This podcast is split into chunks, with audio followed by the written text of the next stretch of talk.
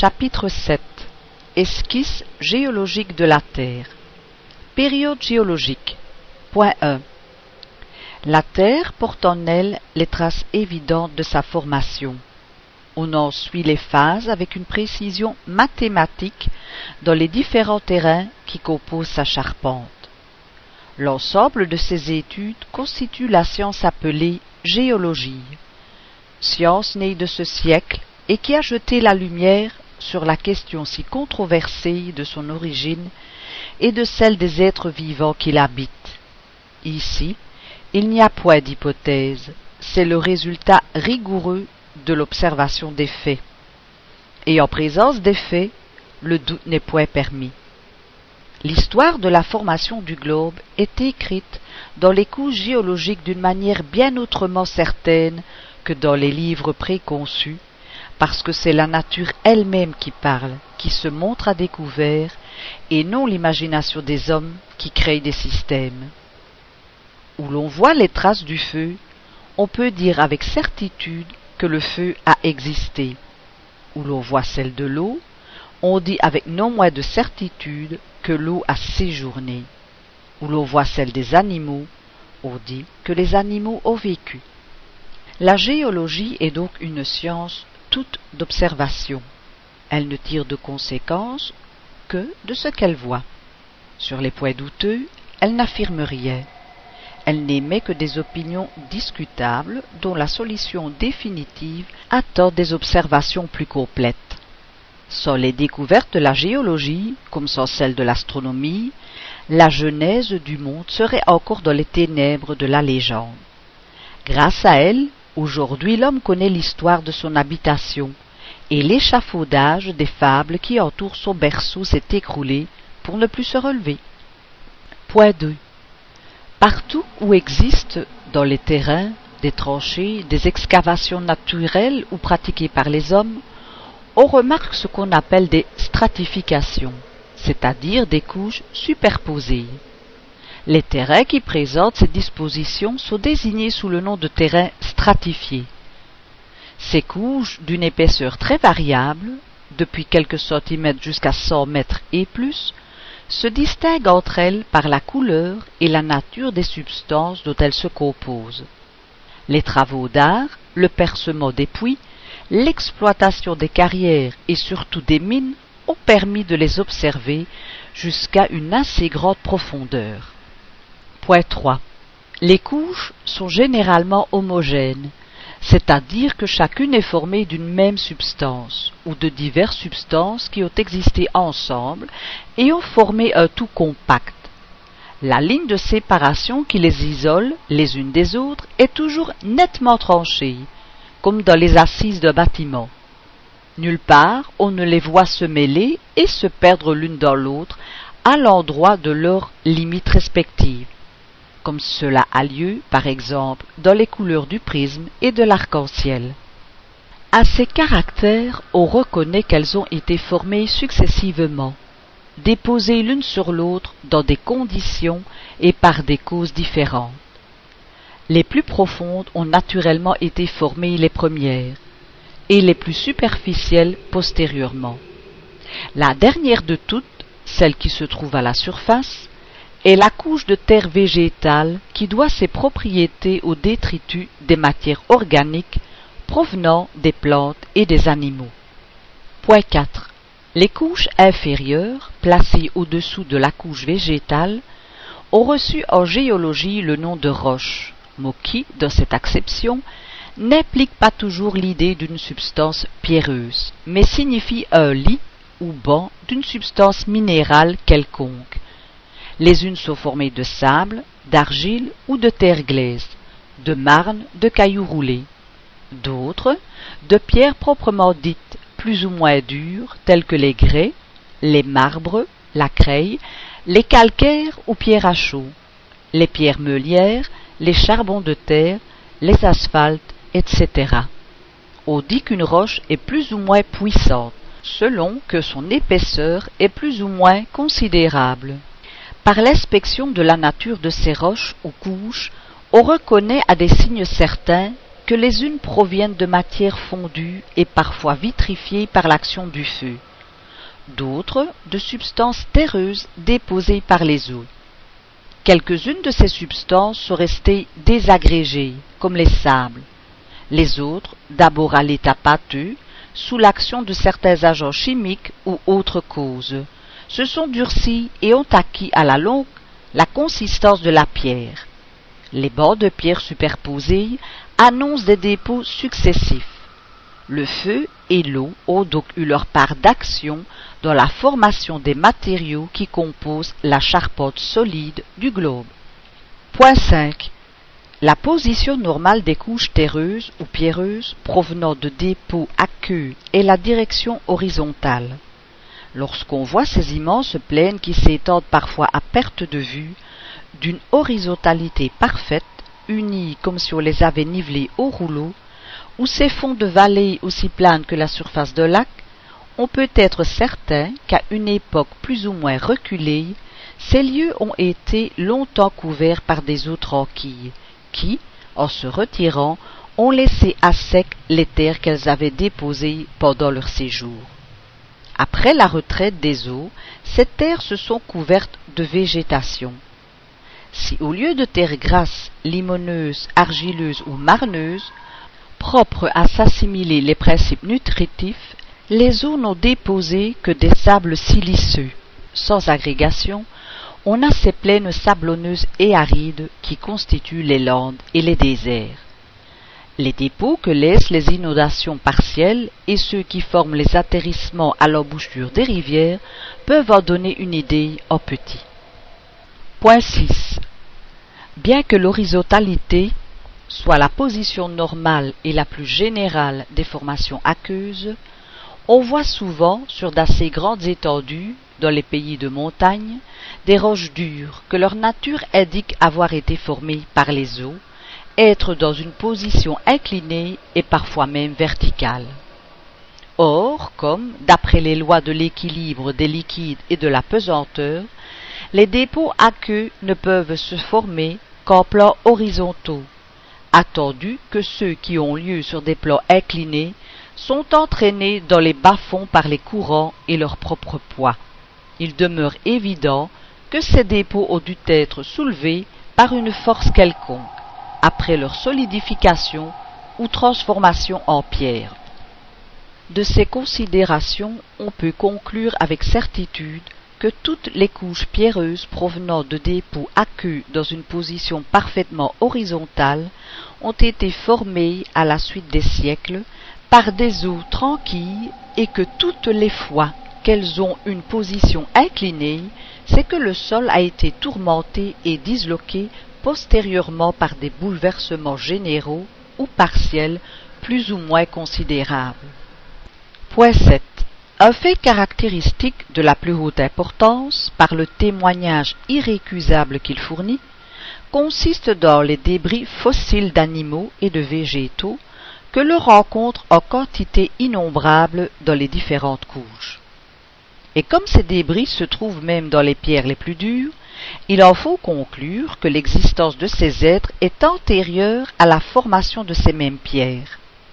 Or, si l'on considère le nombre prodigieux de siècles qu'il a fallu pour en opérer le durcissement et les amener à l'état où elles sont de temps immémorial, on arrive à cette conséquence forcée que l'apparition des êtres organiques sur la Terre se perd dans la nuit des temps et qu'elle est bien antérieure par conséquent à la date assignée par la Genèse.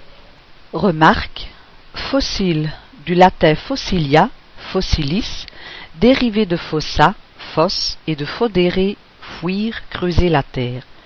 Ce mot se dit, en géologie, des corps ou débris de corps organisés, provenant d'êtres qui vivaient antérieurement au temps historique. Par extension, il se dit également des substances minérales portant les traces de la présence d'êtres organisés, tels que les empreintes de végétaux ou d'animaux. Le mot pétrification ne se dit que des corps transformés en pierre par l'infiltration de matières siliceuses ou calcaires dans les tissus organiques. Toutes les pétrifications sont nécessairement des fossiles, Mais tous les fossiles ne sont pas des pétrifications. Les objets qui se revêtent d'une couche pierreuse lorsqu'ils sont plongés dans certaines eaux chargées de substances calcaires, comme celle du ruisseau de Saint-Alire, près de Clermont en Auvergne, ne sont pas des pétrifications proprement dites, mais de simples incrustations. Les monuments, inscriptions et objets provenant de fabrications humaines appartiennent à l'archéologie. Fait de la remarque. Point 8. Parmi ces débris de végétaux et d'animaux, il en est qui ont été pénétrés dans toutes les parties de leur substance, sans que leur forme en ait été altérée, de matières siliceuses ou calcaires qui les ont transformées en pierre, dont quelques-unes ont la dureté du marbre. Ce sont les pétrifications proprement dites. D'autres ont été simplement enveloppées par la matière à l'état de mollesse. On les trouve intactes et quelques-uns dans leur entier dans les pierres les plus dures.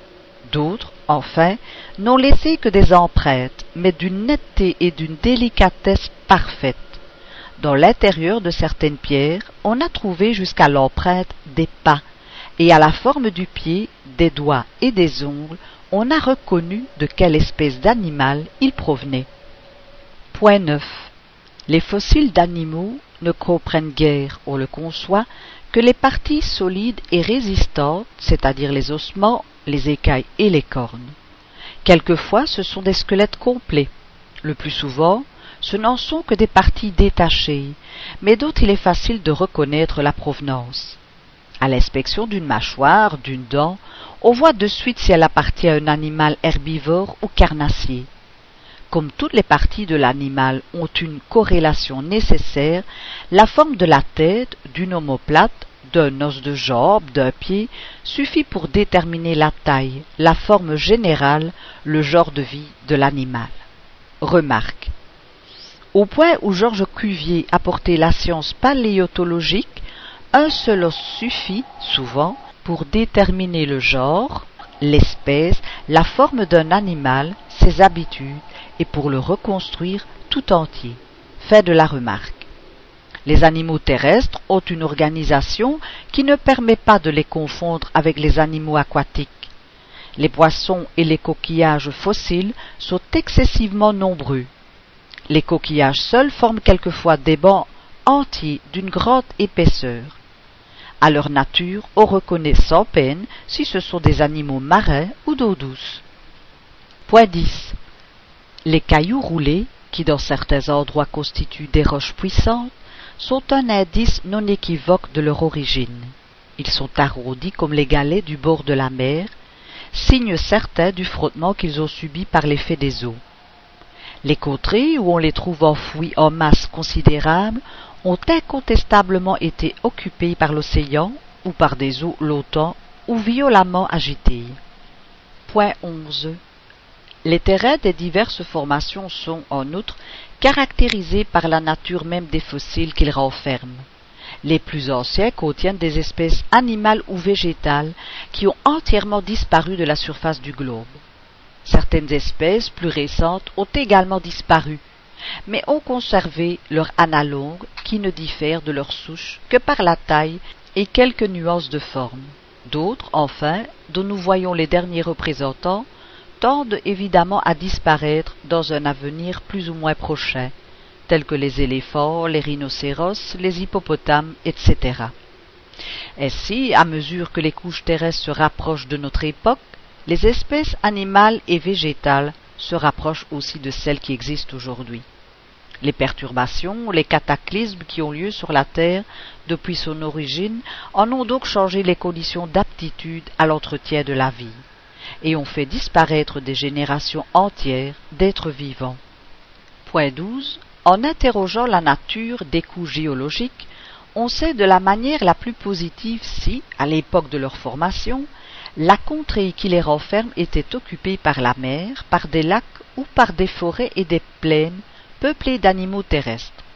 Si donc dans une même contrée on trouve une série de couches superposées, contenant alternativement des fossiles marins, terrestres et d'eau douce, plusieurs fois répétés, c'est une preuve irrécusable que cette même contrée a été plusieurs fois envahie par la mer, couverte de lacs et mise à sec.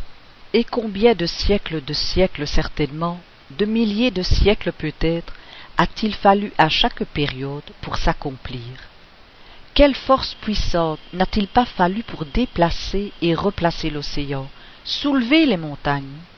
Par combien de révolutions physiques, de commotions violentes, la Terre n'a-t-elle pas dû passer avant d'être ce que nous la voyons depuis les temps historiques?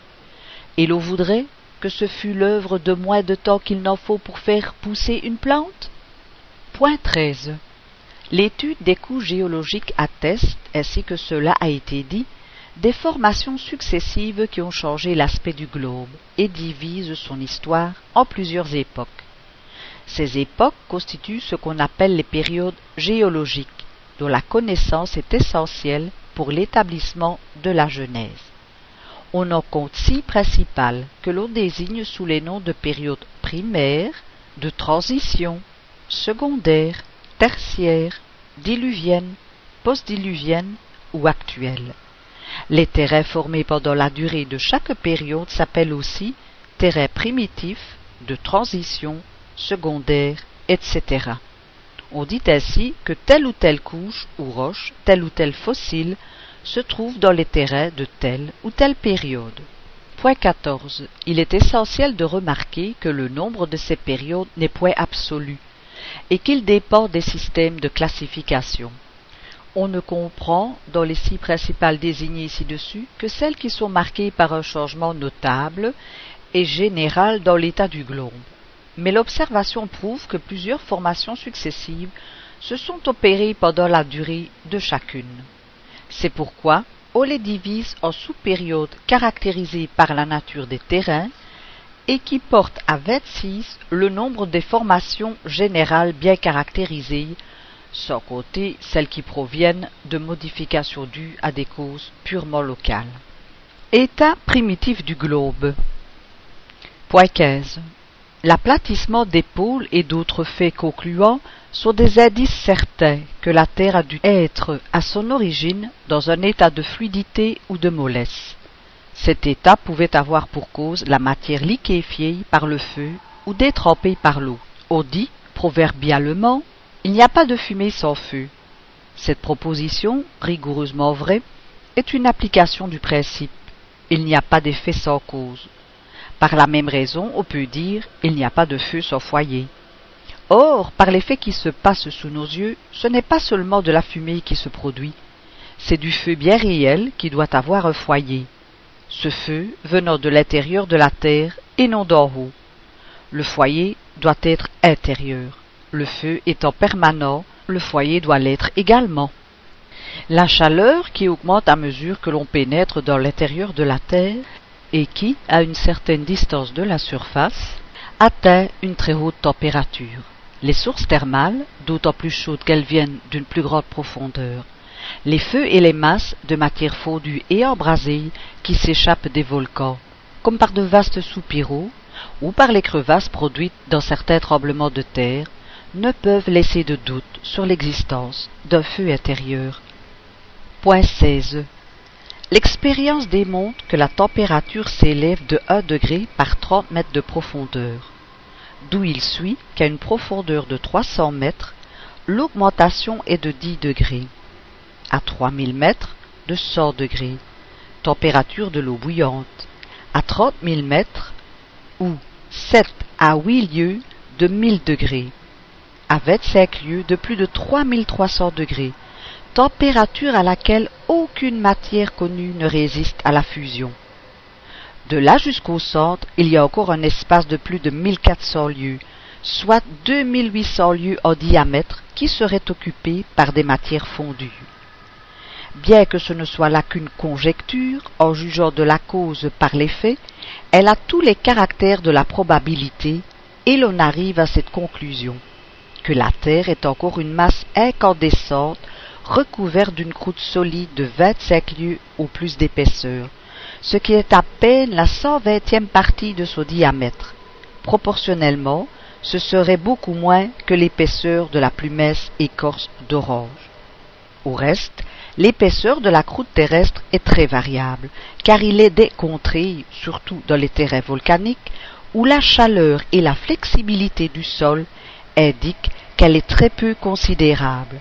La haute température des eaux thermales est également l'indice du voisinage du feu central. Point 17. D'après cela, il demeure évident que l'état primitif de fluidité ou de mollesse de la Terre doit avoir eu pour cause l'action de la chaleur, et non celle de l'eau. La Terre était donc, à son origine, une masse incandescente.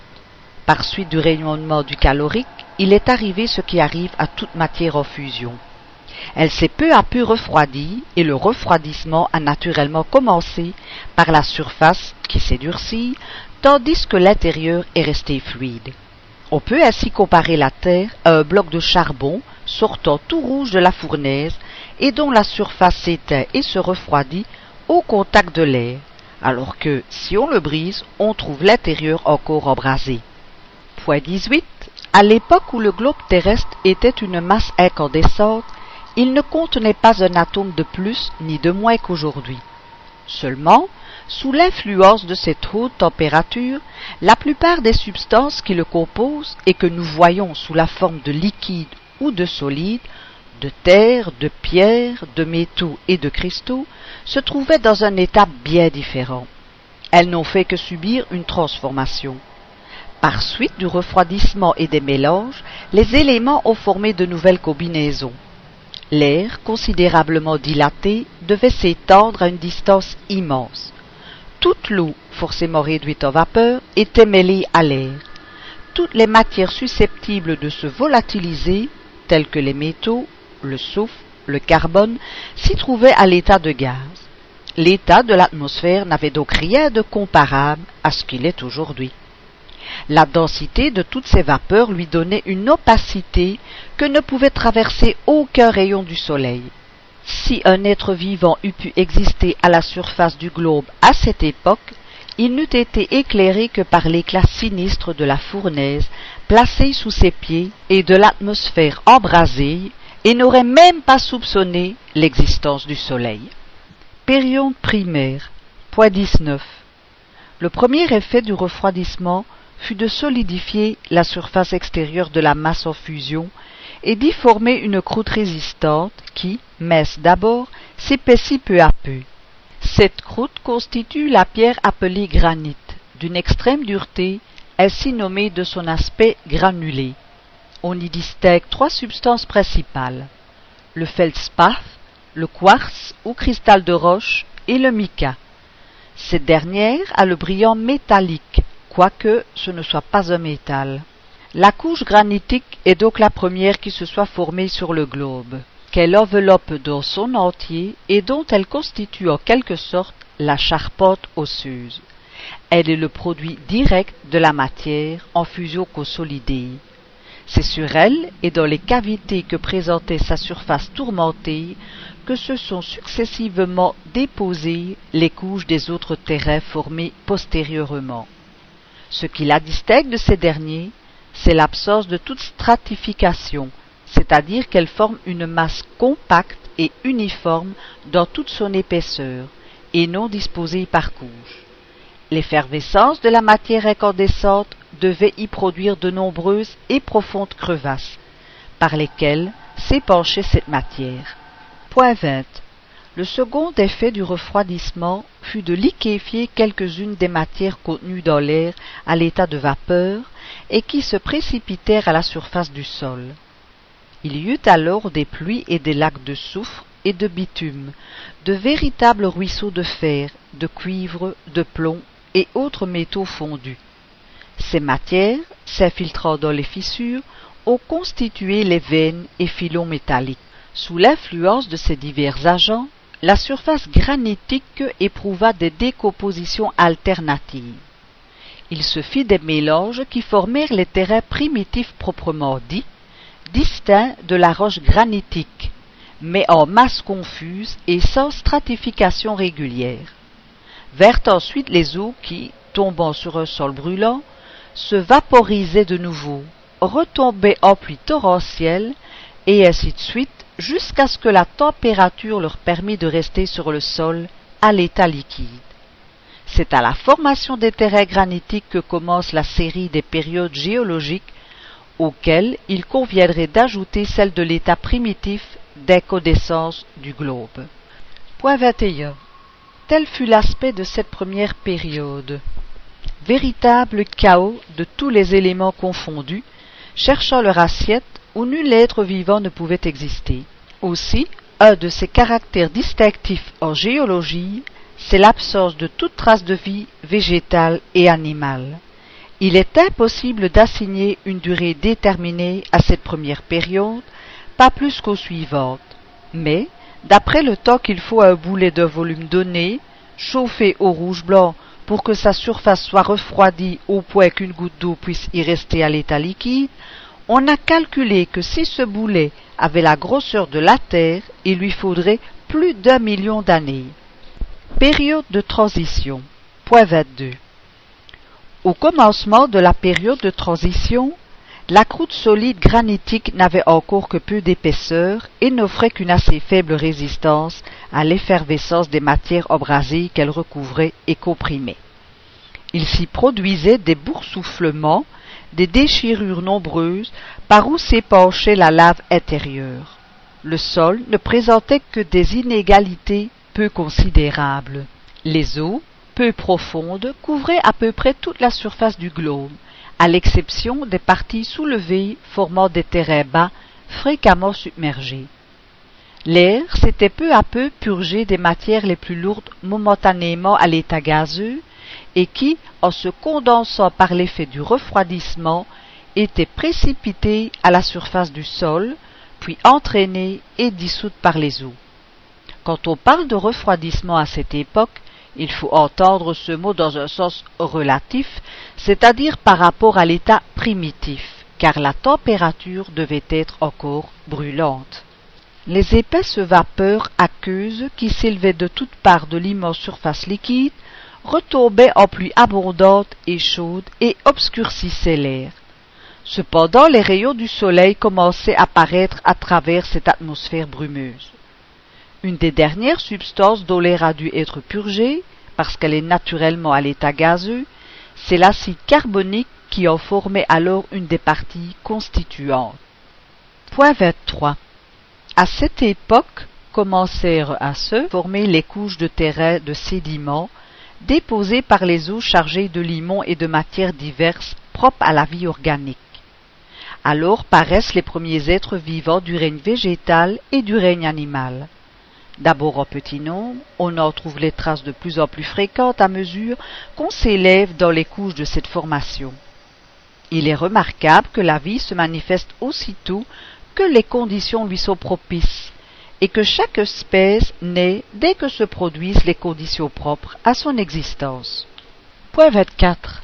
Les premiers êtres organiques qui ont paru sur la Terre sont les végétaux de l'organisation la moins compliquée, désignés en botanique sous les noms de cryptogames, acotylédones, monocotylédones, c'est-à-dire les lichens, champignons, mousses, fougères et plantes herbacées on n'y voit point encore d'arbres à tiges ligneuses, mais de ceux du genre palmier, dont la tige spongieuse est analogue à celle des herbes.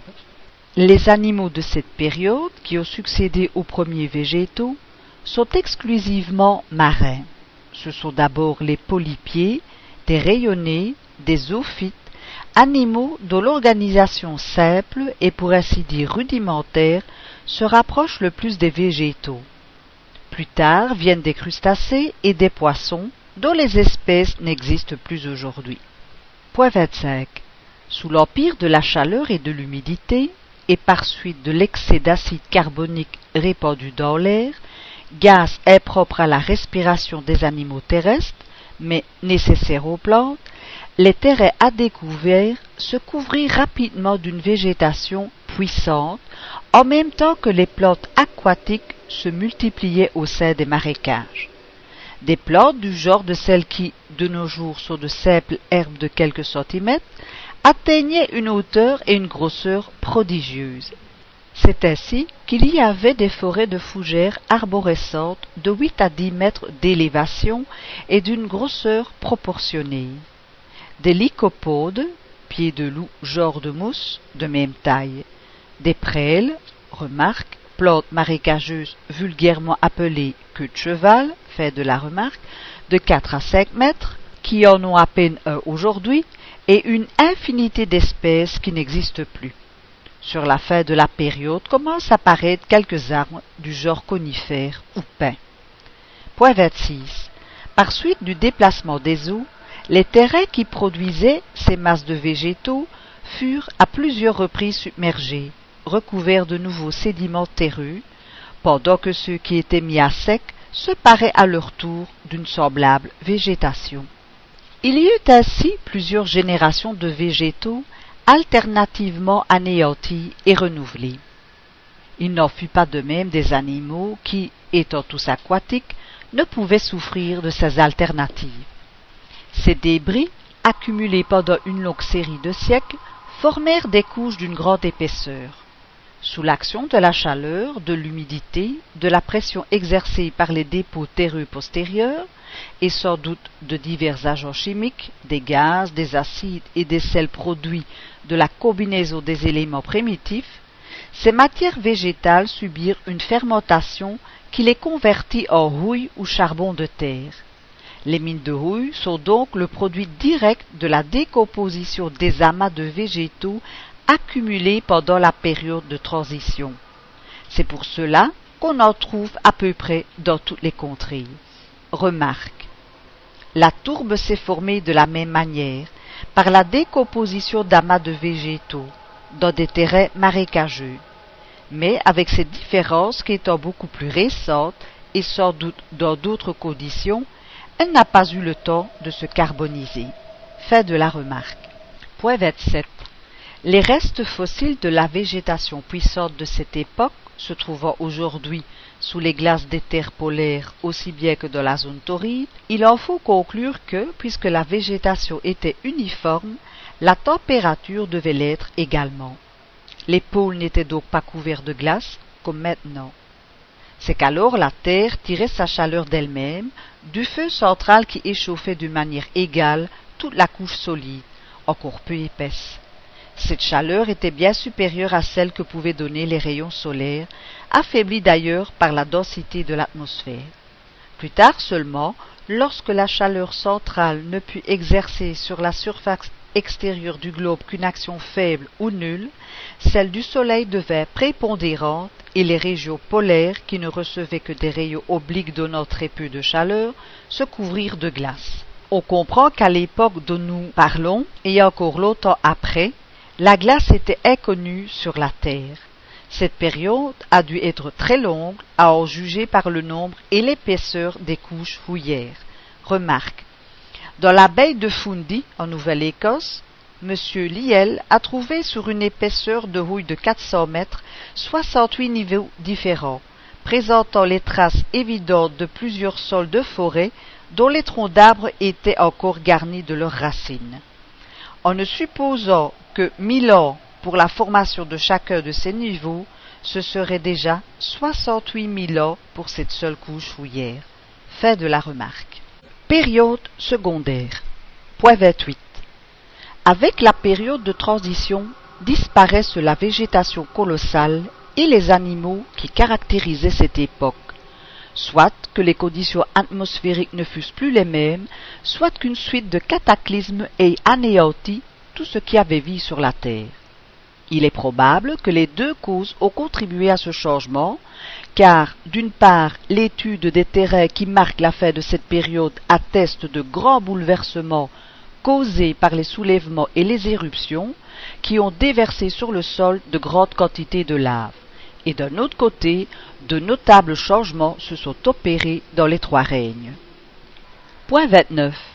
La période secondaire est caractérisée, sous le rapport minéral, par des couches nombreuses et puissantes qui attestent une formation lente au sein des eaux et marquent différentes époques bien caractérisées. La végétation est moins rapide et moins colossale que dans la période précédente. sans doute par suite de la diminution de la chaleur et de l'humidité, et des modifications survenues dans les éléments constitutifs de l'atmosphère. Aux plantes herbacées et pulpeuses se joignent celles à tiges ligneuses et les premiers arbres proprement dits. Point 30. Les animaux sont encore aquatiques ou tout au plus amphibies. La vie animale sur la terre sèche fait peu de progrès. Une prodigieuse quantité d'animaux à coquilles se développe au sein des mers par suite de la formation des matières calcaires. De nouveaux poissons, d'une organisation plus perfectionnée que dans la période précédente, prennent naissance. On voit apparaître les premiers cétacés. Les animaux les plus caractéristiques de cette époque sont les reptiles monstrueux, parmi lesquels on remarque l'ichthyosaure, espèce de poisson lézard qui atteignait jusqu'à dix mètres de longueur et dont les mâchoires prodigieusement allongées étaient armées de cent quatre-vingts dents.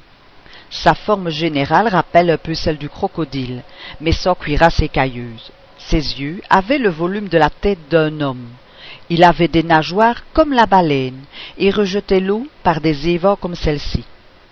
Le plésiosaure, autre reptile marin, aussi grand que l'ichthyosaure, dont le cou excessivement long se repliait comme celui du cygne et lui donnait l'apparence d'un énorme serpent attaché à un corps de tortue. Il avait la tête du lézard et les dents du crocodile. Sa peau devait être lisse comme celle du précédent, car on n'a trouvé aucune trace d'écaille ni de carapace. Remarque, le premier fossile de cet animal a été découvert en Angleterre en 1823. Depuis, on en a trouvé en France et en Allemagne. Fait de la remarque. Le téléosaure se rapproche davantage des crocodiles actuels qui paraissent en être les diminutifs. Comme ces derniers, il avait une cuirasse écailleuse et vivait à la fois dans l'eau et sur la terre. Sa taille était d'environ dix mètres, dont trois ou quatre pour la tête seule. Son énorme gueule avait deux mètres d'ouverture. Le mégalosaure, grand lézard, sorte de crocodile de 14 à 15 mètres de longueur, essentiellement carnivore, se nourrissant de reptiles, de petits crocodiles et de tortues. Sa formidable mâchoire était armée de dents en forme de lames de serpette à double tranchant, recourbées en arrière, de telle sorte qu'une fois entrée dans la proie, il était impossible à celle-ci de se dégager. L'iguanodon, le plus grand des lézards qui ait paru sur la terre.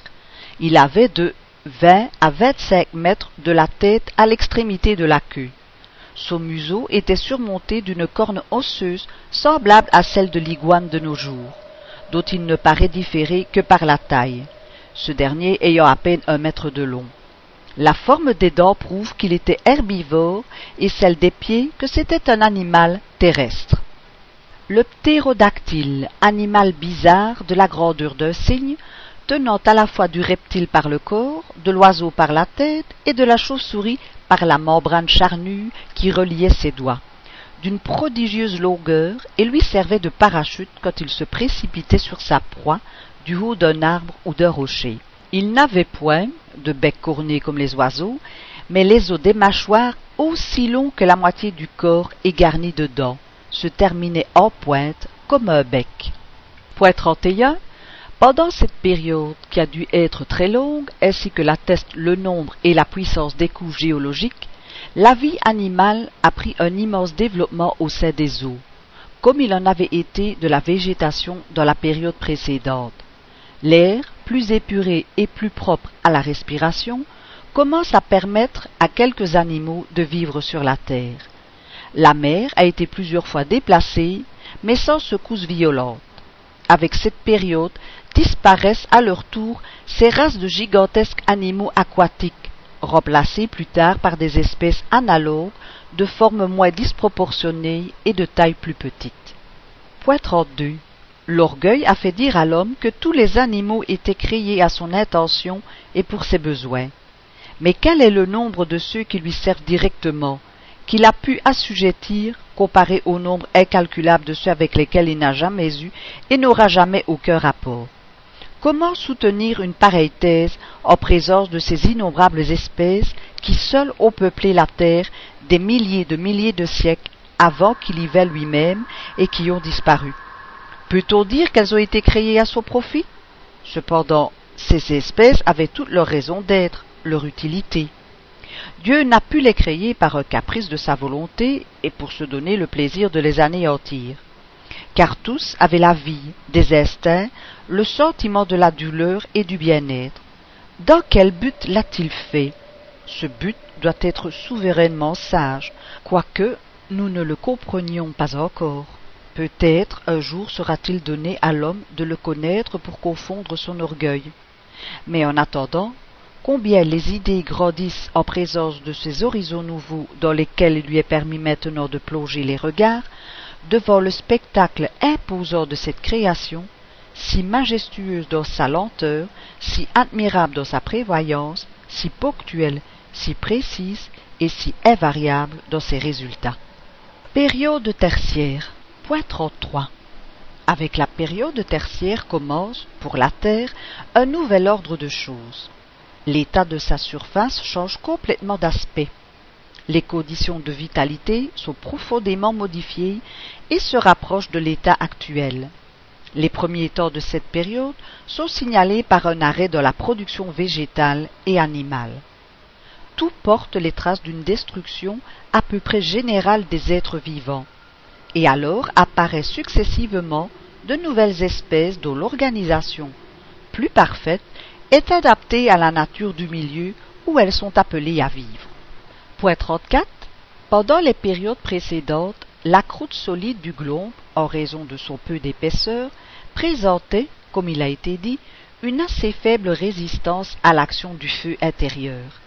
Cette enveloppe, facilement déchirée, permettait aux matières en fusion de s'épancher librement à la surface du sol. Il n'en fut plus de même quand elle eut acquis une certaine épaisseur. Les matières embrasées, comprimées de toutes parts, comme l'eau en ébullition dans un vase clos, finirent par une sorte d'explosion. La masse granitique, violemment brisée sur une multitude de points, fut sillonnée de crevasses, comme un vase fêlé, sur le parcours de ces crevasses, la croûte solide, soulevée et redressée, forma les pics, les chaînes de montagne et leurs ramifications. Certaines parties de l'enveloppe, non déchirées, furent simplement exaucées, tandis que, sur d'autres points, il se produisit des affaissements et des excavations. La surface du sol devait alors très inégale. Les eaux qui, jusqu'à ce moment, le couvraient d'une manière à peu près uniforme sur la plus grande partie de son étendue, furent refoulées dans les parties les plus basses, laissant à sec de vastes continents ou des sommets de montagnes isolés qui formèrent des îles. Tel est le grand phénomène qui s'est accompli dans la période tertiaire et qui a transformé l'aspect du globe.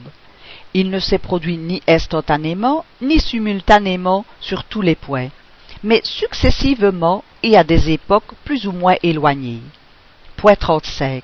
Une des premières conséquences de ces soulèvements a été, comme on l'a dit, l'inclinaison des couches de sédiments primitivement horizontales, et qui sont restées dans cette dernière position partout où le sol n'a pas été bouleversé.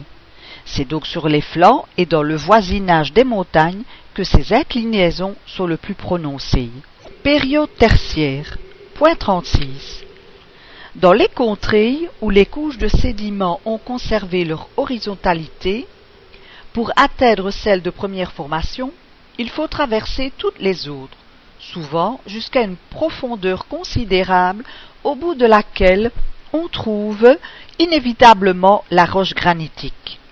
Mais lorsque ces couches ont été soulevées en montagne, elles ont été portées au-dessus de leur niveau normal, et parfois à une très grande hauteur, de telle sorte que, si l'on fait une tranchée verticale dans le flanc de la montagne, elles se montrent à jour dans toute leur épaisseur et superposées comme les assises d'un bâtiment. C'est ainsi qu'on trouve à de grandes élévations des bancs considérables de coquillages, primitivement formé au fond des mers. Il est parfaitement reconnu aujourd'hui qu'à aucune époque la mer n'a pu atteindre une telle hauteur, car toutes les eaux qui existent sur la terre ne suffiraient pas, lors même qu'il y en aurait cent fois plus. Il faudrait donc supposer que la quantité d'eau a diminué Et alors on se demanderait ce qu'est devenu la portion disparue. Les soulèvements, qui sont aujourd'hui un fait incontestable, expliquent d'une manière aussi logique que rigoureuse les dépôts marins que l'on rencontre sur certaines montagnes. Remarque. On a trouvé des couches de calcaire coquillé sur les ordres de l'Amérique, à cinq mille mètres au-dessus du niveau de l'océan. Point 37. Dans les endroits où le soulèvement de la roche primitive a produit une déchirure complète du sol, soit par sa rapidité, soit par la forme, la hauteur et le volume de la masse soulevée, le granit s'est montré à nu comme une dent qui perce la gencive. Les couches qui le couvraient, soulevées, brisées, redressées, ont été mises à découvert. C'est ainsi que des terrains appartenant aux formations les plus anciennes et qui se trouvaient dans leur position primitive à une grande profondeur forment aujourd'hui le sol de certaines contrées. Point 38 la masse granitique disloquée par l'effet des soulèvements a laissé en quelques endroits des fissures par où s'échappe le feu intérieur et s'écoulent les matières en fusion. Ce sont les volcans. Les volcans sont comme les cheminées de cette immense fournaise, ou mieux encore, ce sont des soupapes de sûreté qui, en donnant une issue au trop-plein des matières ignées, préservent de commotions bien autrement terribles d'où l'on peut dire que le nombre des volcans en activité est une cause de sécurité pour l'ensemble de la surface du sol. On peut se faire une idée de l'intensité de ce feu en songeant que des volcans s'ouvrent au sein même de la mer et que la masse d'eau qui les recouvre et y pénètre ne suffit pas pour les éteindre. Point 39. Les soulèvements opérés dans la masse solide ont nécessairement déplacé les eaux qui ont été refoulées dans les parties creuses, devenues plus profondes par l'exhaussement des terrains émergés et par les affaissements. Mais ces mêmes bas-fonds, soulevés à leur tour, tantôt dans un endroit, tantôt dans un autre, ont chassé les eaux qui ont reflué ailleurs, et ainsi de suite, jusqu'à ce que celles-ci aient pu prendre une assiette plus stable.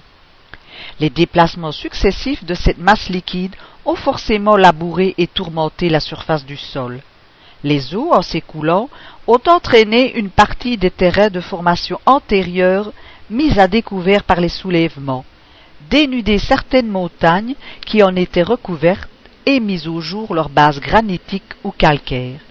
De profondes vallées ont été creusées et d'autres comblées. Il y a donc des montagnes formées directement par l'action du feu central. Ce sont principalement les montagnes granitiques. D'autres sont dues à l'action des eaux, qui, en entraînant l'éther mobile et les matières solubles, ont creusé des vallées autour d'une base résistante, calcaire ou autre.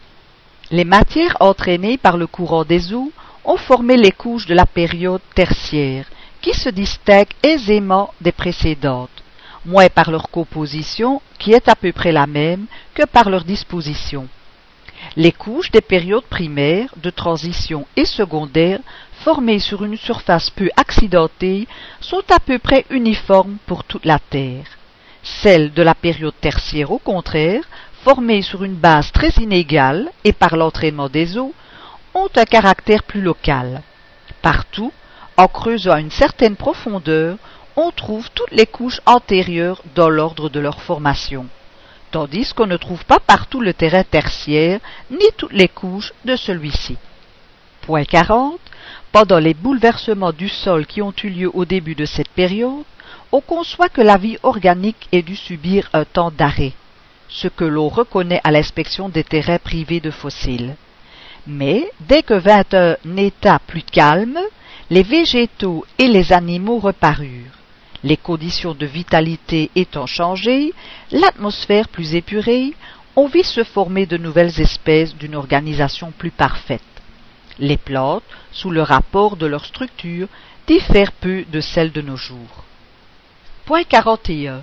Durant les deux périodes précédentes, les terrains non couverts par les eaux offraient peu d'étendue, et encore étaient-ils marécageux et fréquemment submergés. C'est pourquoi il n'y avait que des animaux aquatiques ou amphibies. La période tertiaire, qui a vu se former de vastes continents, est caractérisée par l'apparition des animaux terrestres.